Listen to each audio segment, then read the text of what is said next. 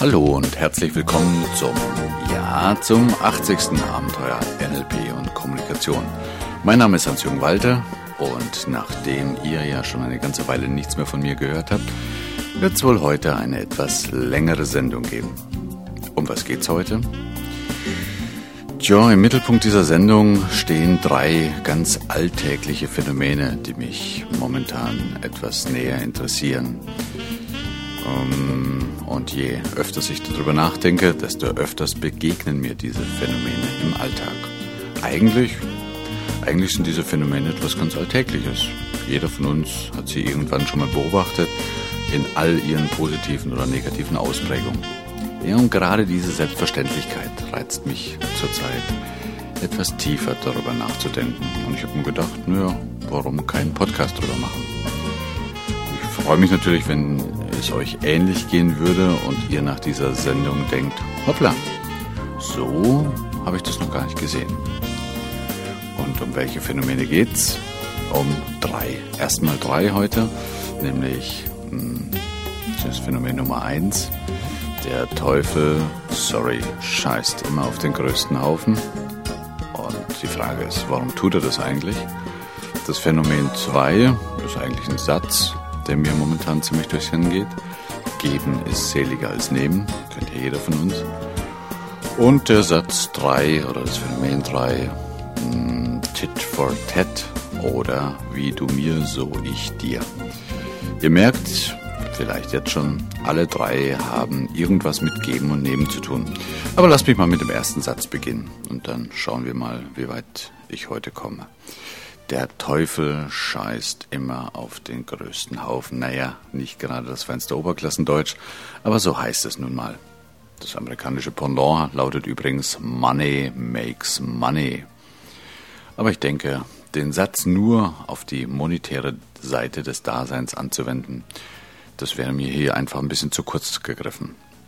Ja, wenn man die Leute fragt, was, sie, was für sie dieser Satz bedeutet, kommt als Antwort meist so etwas ganz einfach. Der, der hat, dem wird gegeben. Naja, und wenn man da so rausschaut in die Welt, da ist da rein empirisch schon was dran, oder?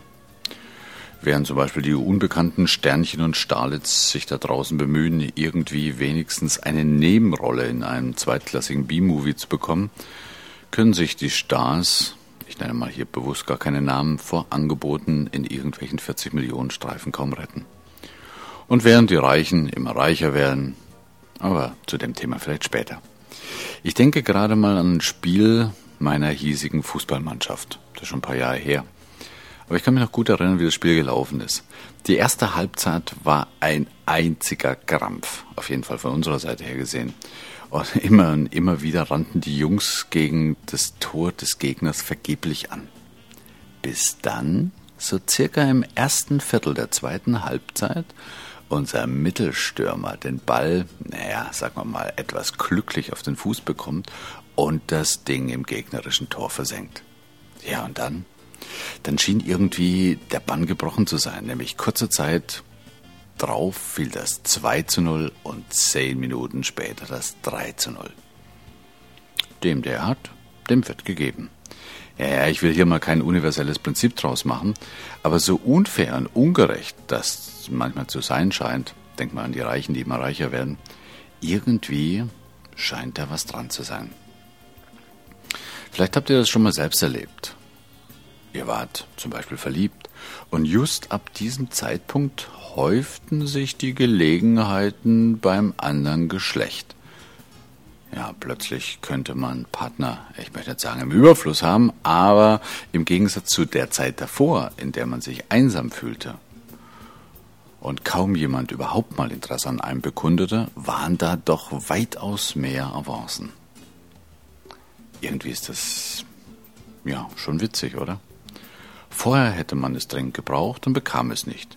Und wenn man es denn hat, bekommt man mehr davon, als einem manchmal lieb ist. Ja, womit ich mich momentan gerade beschäftige, ist, warum ist das eigentlich so? Gut, einerseits denke ich, das hat viel mit Ausstrahlung zu tun, aber auch mit Loslassen.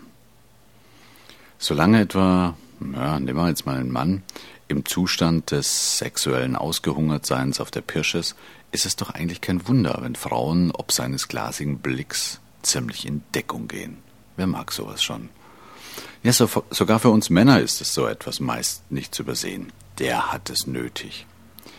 In der Verliebtheitsphase hingegen, wenn man ohnehin nicht weiß, woher die Zeit für seine neue Freundin nehmen soll, verführt ihn dann noch eine zweite Frau nach allen Regeln der Kunst, wie übrigens kürzlich einem guten Freund real passiert. Der war dann ziemlich in einem Dilemma. Frag mich jetzt bitte nicht, ob das vielleicht mit dem Verknappung des Angebotes zu tun hat oder einfach an einer anderen positiven Ausstrahlung. Ja, ich denke eher am Zweiteren.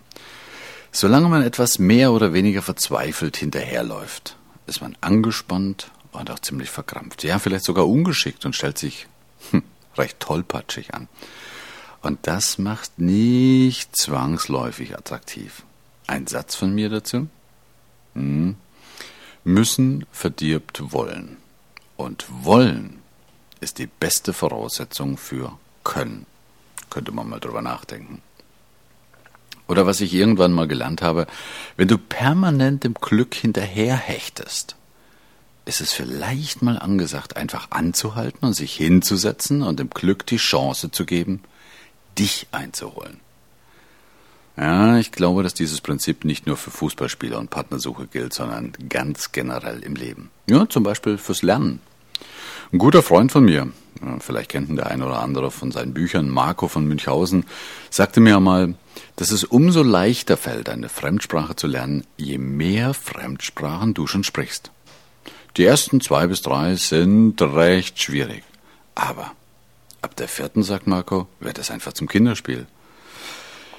Das Prinzip dahinter, je mehr man kann, desto leichter ist es, Neues zu lernen. Und auch das gibt eine ganze Menge Sinn. Wer etwas kann, will es mehr und öfters tun. Und je öfters er es tut, desto besser wird er. Naja, zugegeben, so ein Talent will ja erstmal entdeckt sein. Und um unser, bei unserem Fußballbeispiel zu bleiben, und das erste Tor will erstmal geschossen sein. Was ich da draußen bemerke, ist, dass leider viele vor dem ersten Tor, sprich Erfolgserlebnis, davonlaufen. Ich nenne das Selbstverblödungsprogramme mit dem man sich ziemlich erfolgreich davon abhalten könnte und kann und tut, das erste Tor zu schießen. Wie? Ja, das Prinzip ist ganz einfach. Indem man dieses Talent, das vielleicht noch ein bisschen unbewusst unter der Schwelle der eigenen Wahrnehmung vor sich hin tümpelt, bei sich selbst und vor allen Dingen aber auch bei anderen, die das vielleicht sogar schon können oder ausleben, abwertet. Ein Beispiel? Nennen wir ihn Peter. Ich könnte jeden beliebigen Namen dafür nehmen. Nehmen wir Peter. Peter ist ziemlich handwerklich gut drauf, aber nicht unbedingt der größte Rhetoriker vor dem Herrn. Konsequenterweise wirft er mir vor, ich wäre ein Schwätzer. Das ist noch das Harmlose. Oder denkt man an Leute, die keine große Lust haben, eine Sache wirklich logisch und analytisch zu durchdenken. Wie oft werfen die eigentlich anderen allzu gerne vor, hey, du bist völlig verkopft, du musst doch mal hören, was dein Bauch sagt. Schade. Schade. Okay, lassen wir den Teufel mal Teufel sein und lasst mich zu dem zweiten Satz kommen, der mit dem ersten übrigens mehr gemein hat, als man vordergründig denkt. Und der vielleicht sogar noch besser hier in das Abenteuer Kommunikation passt. Geben ist seliger als nehmen. Ja, vordergründig scheint es mir, wenn ich mir den Satz so anhöre, ein moralischer Appell an die Geizhälse und Raffsäcke dieser Welt zu sein. Hey, schaut mal nicht so sehr, was ihr bekommen könnt, sondern was ihr der Welt geben könnt. Klar, keine Diskussion. Gilt nach wie vor. Gut, dass, diesen, gut, dass es diesen Appell gibt. Und jeder von uns kennt sicherlich Menschen, die gut dran täten, auf jeden Fall nach unserer Ansicht, mal nur eine Stunde über diesen Satz etwas zu meditieren. Aber ich möchte hier diesen Satz nicht aus moralischer Sicht filetieren, sondern mal so die spiel- und systemtheoretische Brille aufsetzen.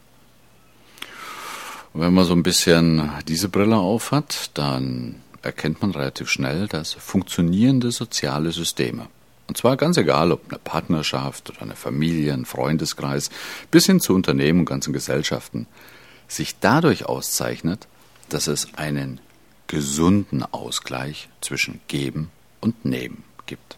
Nimmt zum Beispiel mal eine Freundschaft. Eine Freundschaft zwischen zwei Menschen. Irgendwann hat der eine begonnen, dem anderen etwas zu geben. Das kann ein Gefühl sein, ein Gefallen oder, oder auch etwas Materielles. Und jetzt, jetzt wird spannend, denn aus systemtheoretischer Sicht gesehen ist der andere jetzt in der Schuld des Ersten. Also was wird er tun? Wenn ihm an der Beziehung gelegen ist. Er wird bei nächster Gelegenheit dem Ersten etwas zurückgeben und wenn er schlau ist, etwas mehr als das, was er genommen hat. Okay, der Erste nimmt es dankend entgegen und gibt wieder zurück und wieder etwas mehr, als er selbst genommen hat. Und damit entsteht über die Zeit so eine Art selbstverstärkende Feedbackschleife. Oder auf gut Deutsch würden wir sagen, die Freundschaft wächst und gedeiht. Aber daran, daran seht ihr schon, dass jeder der beiden nicht nur geben können muss, sondern er muss auch nehmen. Und er muss auch das Gefühl aushalten, beim anderen mal für eine gewisse Zeit äh, in so einer Art Schuld zu sein. Also, ist Geben wirklich seliger als Nehmen? Ich glaube nicht. Viele Freundschaften und auch Partnerschaften gehen nicht nur dadurch in die Brüche, weil ein Partner mehr nimmt, nimmt, nimmt, als er gibt, sondern aus meiner Erfahrung auch deshalb, weil es viele, viele Menschen gibt, die nicht annehmen können. Übrigens, das fängt schon bei Kleinigkeiten an. Schaut mal auf die Reaktion von Menschen, wenn ihr zum Beispiel ihnen ein dickes Lob macht oder euch einfach nur für etwas herzlich bedankt, was sie für euch getan haben. Wie oft wird so etwas abgewiegelt mit Sätzen wie Ach, das ist doch nicht der Rede wert. Oder Hm, das war doch selbstverständlich. Oder ein Spruch, den ich kürzlich mal hörte, der mich ziemlich wegbeamte, als ich mich bei einer Tagungsleiterin für die tolle Organisation meines Seminars bedanken wollte. Dann sagte die, dafür mal nicht. Ich muss erst mal überlegen, was der Satz überhaupt heißt. Ich denke, für was denn sonst als dafür? Ich meine, ich weiß natürlich, dass solche Sätze oftmals völlig unreflektiert über unsere Lippen kommen, aber vielleicht sollte man darüber mal nachdenken. Was steckt hinter diesen hm, mehr oder weniger flachsigen Sprüchen? Im Kern, im Kern nimmt er oder sie ja unseren Dank einfach nicht an. Ja, und damit ist die Balance zwischen Geben und Nehmen nicht mehr ausgeglichen, weil wie soll ich denn geben können, wenn der andere nicht nimmt? Und die Beziehung funktioniert auf die Dauer gesehen mehr schlecht als recht. Kurzum, um eine soziale Beziehung, ganz gleich welcher Art, auf wirklich gesunde Füße zu stellen, braucht es beides. Nämlich erstens geben können und zweitens nehmen können.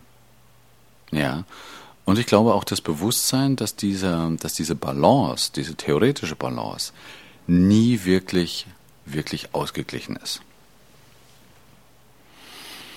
Hm. Ich möchte euch mal ein Beispiel geben oder ein Beispiel deutlich machen, wie weit sowas gehen kann. Während des Studiums hatte ich einen ziemlich guten Freund, Studienkollege, und dessen Freundin und spätere Partnerin hat sein Studium im Wesentlichen finanziert. Ja, einfach weil sie damals schon bereits gutes Geld verdiente und sie machte es gern. Und er hatte den Benefit, dass er sich einfach aufs Lernen konzentrieren konnte. Tolle Sache, dachte ich. Ja, manchmal ein bisschen neidisch. Ein paar Jahre später war er dann mit dem Studium fertig und die beiden heiraten. Alles lief wunderbar. Bis wir uns nach ein paar Jahren wiedersahen, durch Zufall beim Treffen. Und da erzählte er mir, du, also ja, die ersten Jahre waren klasse, aber irgendwie, ich weiß es nicht, das läuft immer mehr aus dem Ruder und ach, ich weiß auch gar nicht, an was das liegt. Ja, und weil ich ihn schon immer ziemlich nett fand und wir uns auch ziemlich verbunden fühlten, habe ich ihm Tipp gegeben, doch mal ein Partnerseminar oder Coach aufzusuchen und, und, und, was er auch tat. Und äh, der Coach sagte ihm Folgendes. Zahlen Sie Ihrer Frau das Geld, mit dem sie ihr Studium finanziert hat, auf Mark und Pfennig zurück. Und noch am selben Tag gab er ihr einen Scheck. Und um eine lange Geschichte ziemlich kurz zu machen, die beiden sind heute noch zusammen. Soweit zum Ausgleich von Geben und Nehmen. Vielleicht macht ihr euch eure eigenen Gedanken dazu. Kommen wir zum dritten Satz. Ja, tit for tat. Auge um Auge, Zahn um Zahn. Ein ziemlich archaisches Prinzip. Was ist da eigentlich dran? Lässt sich das auf die heutige Zeit überhaupt noch anwenden? Auf jeden Fall hat es auch was mit Geben und Nehmen zu tun. Ja, da gab es vor ein paar Jahren, fast Jahrzehnten, ein Professor für Politik, der sich folgende Frage stellte. Ähm, wie ist Kooperation in einer Welt voller Egoisten grundsätzlich möglich, ohne dass es eine zentrale Autorität gibt, die ihre Handlung überwacht. Ja, klingt ziemlich soziologisch theoretisch, aber die Erkenntnisse daraus sind ziemlich praktisch. Übrigens, der Mann hieß Robert Axelrod. Und er kam auf eine ziemlich interessante, auf ein ziemlich interessantes Ergebnis. Nämlich nicht die raffinierteste, auch nicht die aggressivste, und auch nicht die sanfteste Strategie, was Kooperation betrifft, war langfristig am erfolgreichsten. Nein, vielmehr schneidet die zwar, Zitat, wohlwollende, aber im Guten wie im Bösen stets vergeltungsbereite Regel des Tit for Tat am besten ab. Hm.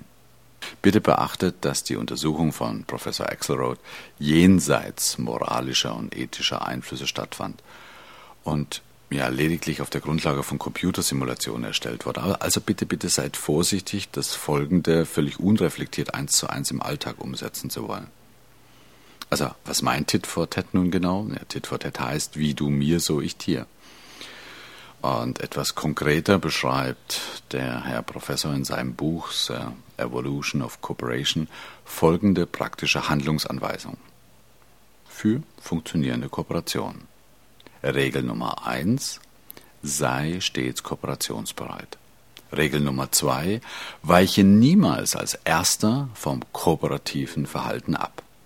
Regel Nummer 3. Erwidere sowohl Kooperation als auch Defektion. Dazu komme ich gleich nochmal. Und Regel Nummer 4 sei niemals zu raffiniert. Was heißt das im Klartext? Okay. Erstens, du lernst jemanden kennen und du solltest nach Regel Nummer 1 jedem potenziellen Kooperationspartner mit dem Willen und der Bereitschaft zu kooperieren begegnen. Und dann abwarten, was er oder sie tut. Zweitens, kooperiert der andere, mach so weiter. Sprich, erwidere die Kooperation. Sollte der Partner jedoch aus irgendwelchen Gründen nicht bereit sein zu kooperieren oder gar unsere Kooperationsbereitschaft ausnutzen, das ist das, was Axelrod Defektion nennt, also das Ablehnen eines Angebots zur Zusammenarbeit, dann schlage in ähnlicher Härte zurück. Tit for tat. Jedoch, und das ist wichtig, jedoch nicht ganz so hart, wie er geschlagen hat. Geschlagen bitte in Anführungszeichen, um eben eine Eskalation zu vermeiden und zeige dich danach sofort wieder kooperationsbereit. Ja, und das mit dem drittens, nee, Entschuldigung, viertens war es, sei nicht zu raffiniert, meint einfach, sei bei alledem, was du tust, nicht zu raffiniert, sprich, kommuniziere deine Strategie klar und eindeutig. Ja, ich merke gerade, allein das Tit-for-Tat-Prinzip und die Ergebnisse von Robert Axelrod beziehungsweise die spieltheoretischen Hintergründe würden genügend Stoff für einen ganz eigenen Podcast bieten. Machen wir vielleicht mal. Bis dahin habe ich euch ähm, ja einiges an Hintergrundmaterial in den Shownotes zusammengestellt, die ihr wie immer auf unserem Portal www.dasabenteuerleben findet. Lass mir mal kurz auf die Uhr schauen. 1950 wird langsam Zeit, dass wir zum Ende kommen. Ähm, klar freue ich mich, wenn ihr mir wieder mal Feedback auf dieses Thema gebt, entweder direkt per Mail an mail@dasabenteuerleben.de oder noch besser in unserem Forum, das es auf unserer Plattform gibt. das Forum zu Das Abenteuerleben. Und, was ich euch verspreche, ganz im Sinne von Tit for Tat, werde ich mir Mühe geben, euch zeitnah zu antworten. Jo, in diesem Sinne wünsche ich euch viel geben und genauso viel nehmen. Eine gute Zeit, wo immer ihr seid. Tschüss und Servus bis zum nächsten Mal. Euer Hans-Jürgen.